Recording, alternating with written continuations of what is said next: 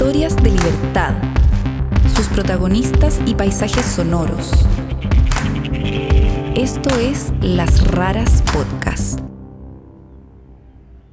Me acuerdo que estábamos hablando por teléfono y la conversación giró un poquito al como ya el rumbo más, más erótico, como lo que ahorita antiguamente se conocía como sexo telefónico. Este, y no me acuerdo cómo fue exactamente, pero sí fue un... Si te mando una foto, me mandas una foto. Y para mí, mandarle una foto a alguien en ese momento era un poquito atreverme a, a mostrarme con mi, con mi pareja. O sea, a a tener esa confianza, a decir, sí quiero que tú, o sea, me veas y yo te vea a ti, pero para mí era un ejercicio de como cuando te vas a sumergir al agua y es como...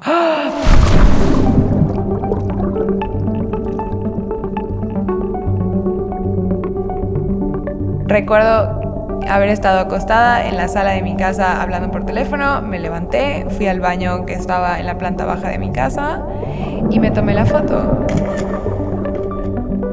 Y se la mandé por el inbox de, Facebook y él me mandó una a mí. Y recuerdo, o sea, fue un momento muy bonito para mí en, la relación. Quedamos los dos en, por supuesto, borrarlas. Y nunca volvimos a mandar otra Ana Baquedano tenía 16 años cuando mandó esa foto. El que entonces era su novio la filtró.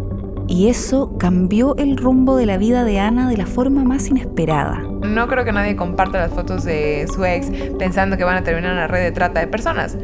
Mucho menos que van a terminar siendo activistas y cambiando la ley. En este capítulo vamos a hacer algo un poco distinto. Vamos a dejar que Ana nos cuente su propia historia de libertad Esto es Las Raras.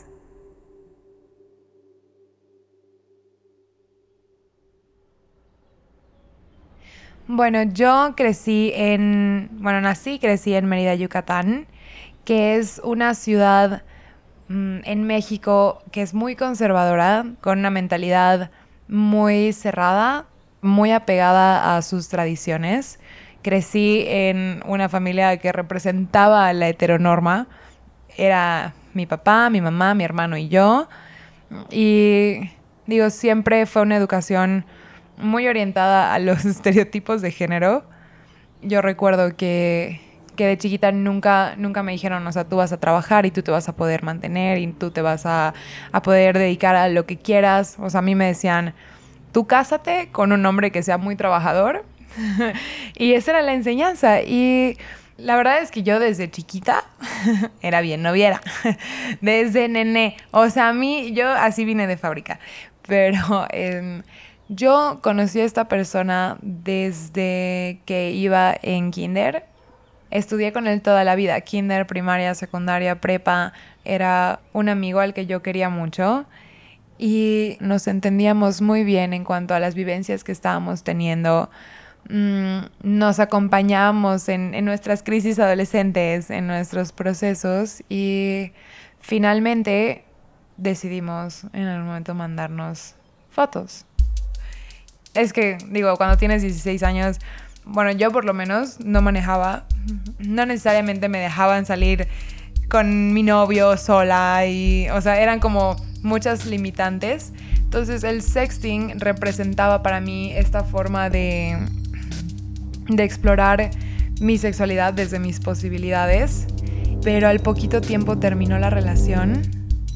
Yo noté cómo él había terminado, pues, puede decir, o molesto, o con el corazón roto, o de alguna forma tenía muchas emociones que me hicieron sentir que si en algún momento me quiso y me cuidó y procuró que yo estuviera bien, ya no iba a ser así.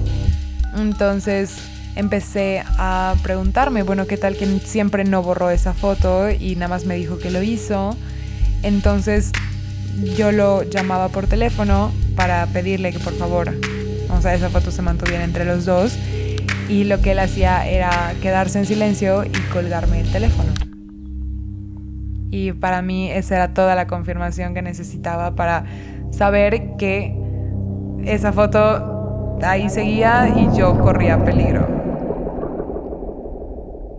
Entonces me imaginé todo lo que iba a pasar en mi vida si él la compartía.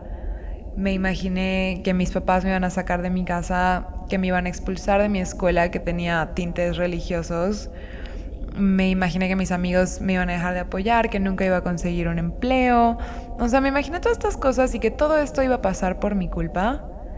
Que realmente yo había sido lo suficientemente ingenua, vamos a decir, para pensar que que a mí no me iba a pasar, sabiendo que este tipo de exposición ocurría y que habían muchas otras mujeres que habían sido expuestas. Y, y me sentía tan avergonzada que no me atrevía a contárselo a nadie. Y recuerdo mil, mil mañanas en las que despertaba y lo primero que pensaba era en esa foto. Y en la noche me costaba mucho trabajo dormir y llegué a la conclusión finalmente de, de que la única forma de evitar todas estas cosas que iban a pasar era el suicidio. Y dije, esta es la única salida que tengo. Y en ese momento yo conocía o había escuchado por lo menos de casos que habían terminado en suicidio y entendí por qué. Es un miedo paralizante, es un miedo que además eh, viene acompañado de mucha culpa y de mucha vergüenza. Pero antes de hacer cualquier cosa, yo en ese momento vivía sola con mi mamá y sí realmente la, relación que tenía con mi mamá yo creo que me evitó el hacer cualquier cosa al respecto porque sabía que la iba a, a matar a ella porque se estaba esforzando un montón por estar ahí para, para mí por eh, todo.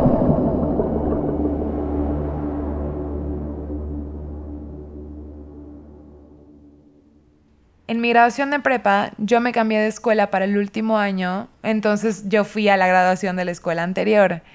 Y en esa escuela anterior estaba mi primer novio. Y había quedado en ser como su cita para la graduación. Y cuando cuando llegué me saludó, fue súper emocionante por el vestido de graduación, él se veía muy guapo, todo. Y al poco ratito, o sea, unos minutos después, cambió completamente su actitud, se puso súper serio, mm, como que yo no entendía qué había pasado en el transcurso de, la ceremonia de graduación que, que había causado eso. Y no fue hasta como dos días después que me escribió un mensaje y me dijo, tengo que ir a hablar contigo a tu casa. Y llegó y me dijo, ¿a quién le mandaste una foto tuya que ahora la están compartiendo? Yo ya esperaba ver esa foto en la parte de atrás de los camiones y en espectaculares y en anuncios del cine. O sea, yo esperaba verla en todos lados a partir de ese punto. Entonces decidí contárselo a mis amigos, o sea, mis amigos más cercanos, que hasta la fecha no sabían nada. Y su reacción fue completamente diferente a la que yo esperaba. Su reacción fue preciosa, me apoyaron un montón. Y la foto no tuvo el auge que pensé que tendría. O sea, se la pasaron algunas personas y ya está. O sea, como que fue luego un, un silencio absoluto. Y esto fue como en verano. Y después yo entré a una universidad estudié dos años en la Universidad Pública de Yucatán, que se llama Wadi. Y en la Wadi yo entro y hay, digo, dos mil personas en mi facultad, de las cuales yo conocía a cuatro. O sea, entrando en, en esa desventaja, yo decidí hacer un montón de amigos. O sea, realmente pensé que todo este tema de la foto había quedado atrás. Entonces, yo estaba en sociedad de alumnos, era representante de grupo, iba a todas las fiestas. O sea, yo estaba. En, en México tenemos la expresión de ser el ajonjolí de todos los moles, que no sé si tiene sentido en otros países, pero significa que que estás en todos lados, en todas las fiestas y es lo que tu abuela te dice que no debes hacer y no debes ser el ajonjolí de todos los moles. Pero en su momento sí lo fui y, y me encantaba mi universidad, me encantaba estar ahí y la energía que tenía. Pero en segundo semestre llega una amiga a decirme que alguien de mi escuela anterior había mandado a un grupo de la UADI mi foto y que ahora todas las personas la estaban compartiendo. Y ah, para mí eso fue como un, como un balde de agua helada, porque, o sea, ah, es, es, ojalá hubiera mantenido un perfil bajo, porque en ese momento todo el mundo sabía quién era yo. Entonces la foto tenía un elemento de morbo adicional porque yo estaba en todos lados. Entonces fue muy evidente que la gente empezó a cambiar su actitud conmigo.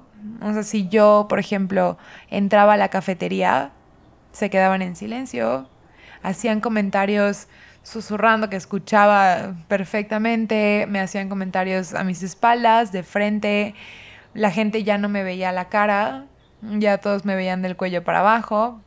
Era muy, muy desagradable para mí estar ahí. O sea, habían cosas escritas en los baños, en las mesas del salón. Muchas personas dejaron de referirse a mí como Ana Baquedano y se empezaron a referir como la niña de la foto. Y recuerdo que, por supuesto, yo ya no quería estar en esa, o sea, en, la universidad, entonces iba a mis clases y me regresaba a mi coche en ese instante porque no quería pasar un minuto más del necesario. O sea, me sentía atacada todo el tiempo y vulnerada todo el tiempo. Y me di cuenta que si ya tantas personas en mi universidad la habían visto, viviendo en una ciudad como Mérida, a mi mamá le faltan dos minutos para enterarse. Entonces, mejor decírselo yo a que, digo, se entere por algún otro lado. Y después de comer, le dije, o sea, mamá, ¿te acuerdas de fulanito de tal, el que no te caía bien? Bueno, le mandé una foto y la compartió. Y su primera reacción, por supuesto, fue decirme, o sea, eres una tonta, pero después de esa reacción inicial me apoyó muchísimo. O sea, fue un ¿cómo estás? ¿Cómo te sientes? ¿Qué necesitas? Y para mí tener a mi mamá y que su reacción buscara protegerme hizo toda la diferencia en ese sentido. Pero, pero, mis papás están divorciados. Y yo tengo un hermano grande que vivía en ese momento con mi papá. Entonces mi hermano llegó a, decirme, oye, tengo que hablar contigo, y me lo dijo súper serio. Entonces yo ya sabía que tenía que ver con el tema de la foto. Entonces se lo dije, ¿tiene que ver con una foto? Y me dijo, ay, qué bueno que tú lo dices porque la tenía en mi celular por si lo negabas. Y yo, ¿qué? ¿Cómo? Y me dijo, ¿sabes quién me la mandó? Y yo, ¿quién? Papá. Entonces, para mí fue muy difícil construir esa situación en la que alguien le dijo a mi papá lo que estaba pasando conmigo, pero no fue suficiente decirle. Tuvieron que ilustrar la historia con mi foto y mi papá, sin saber yo creo cómo reaccionar, sobre todo guiado más por la vergüenza que le daba la situación que por el apoyo que quisiera o pudiera darme, se la mandó a mi hermano para que mi hermano hablara conmigo. Y obviamente mi hermano que ofreció partirle la cara a esta persona, cosa que nunca acepté porque no iba a solucionar nada. Y digo, yo creo que para mí fue muy, muy duro darme cuenta de que mi papá se sentía tan avergonzado de mí que no se tomó el tiempo de hablar conmigo y de preguntarme si podía apoyar en algo. Después entré al gimnasio para poder desahogar un poquito toda esta energía horrible. Estaba tensa todo el tiempo. Y funcionó súper bien hasta que la foto entró al gimnasio y se volvió la misma dinámica de las personas pidiéndole a mi entrenador mi número a cambio de dinero, o sea, pasándose la foto enfrente de mí, o sea, se volvió un momento súper incómodo. Tengo que dejar de ir al gimnasio, evidentemente. Me enfermo del estrés y me fui de vacaciones con mis amigos a una isla que se llama Holbox. Que Holbox es una isla básicamente desierta en muchos sentidos. Realmente hay como muy poquitas personas, es una isla como muy tropical en la que vas y caminas en la arena y te relajas. Entonces parecía el plan perfecto, pero en Holbox una persona se me acercó a mi mesa donde estaba cenando a gritar, tú eres la de la foto, la, tengo en mi celular, me la acaban de pasar mis amigos. Y se quedó parado enfrente y estaba esperando una respuesta. O sea, esa persona estaba esperando que yo le confirmara que sí era yo. Y finalmente le dije que sí para que se fuera y se volteó con su amigo y sí, sí es ella, no sé qué. O sea, súper desagradable. Y esto pasaba constantemente, o sea, que la gente me dijera estas cosas y que yo no tuviera idea de cómo reaccionar, que mis redes sociales estuvieran plagadas de gente mandándome mensajes, reenviándome mi foto. O sea, si por ejemplo me escribían y me decían, oye, estás, muy guapa, te invito a salir un día. Si yo no les contestaba o si les contestaba que no, su respuesta era enviarme mi foto y decirme, mira, nomás cómo, estás, estás súper rica. O sea, como que inmediatamente mm, queriendo hacerme sentir mal porque les dije que no y fue un cuento de nunca acabar. Fue muy largo para mí ese proceso de, de adaptación a esta nueva realidad donde la gente se sentía con el derecho de hacer todas estas cosas y todos parecían estar de acuerdo con que la culpa era mía. Y decidí que nadie me lo iba a volver a decir porque estaba harta de que lo hicieran. Entonces, me acuerdo, me reuní con un amigo a tomarme un café que no lo había visto como en tres meses, o sea, no, él se había como perdido todo este momento de mi vida. Y le dije, oye, ¿cómo estás? Este, oye, están rolando una foto mía, ¿ya la viste? Y él como súper sacado de onda. Y dije, sí, porque mira, esto fue lo que pasó y al principio yo me sentía así, luego me sentía así y pensé esto. Y me di cuenta que en esa conversación la persona incómoda era la otra.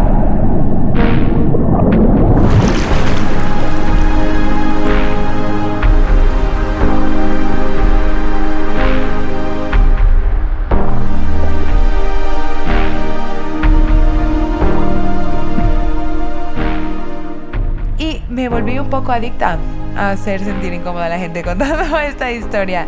O sea, recuperé el poder de, de contar mi versión de los hechos y mientras más la contaba, menos miedo me daba. Realmente era, se volvió un ejercicio para mí en el que me sentía poderosa y me sentía muy capaz de, de superar esto. Entonces, en ese sentido, me fui fortaleciendo un montón y me hizo sentir finalmente invencible, porque dije, mira, si ya pasé esta, ya puedo pasar cualquiera.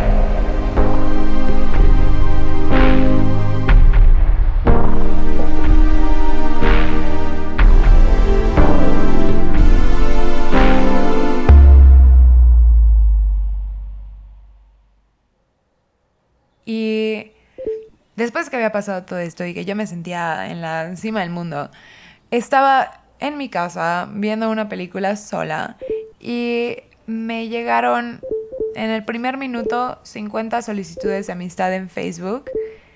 Yo ya sabía que tenía algo que ver con la foto, porque ya sabía que si de pronto venía como una ola de gente, era la foto, pero no entendía cómo eran tantos y al mismo tiempo. En la segunda parte de esta historia, la foto entra en una red de extorsión de mujeres. Es una red delincuencial dedicada presuntamente a la trata de personas en su modalidad de pornografía infantil, a la extorsión, a la exhibición. Es lucrar con el cuerpo de otras personas. Y Ana logra penalizar la llamada porno venganza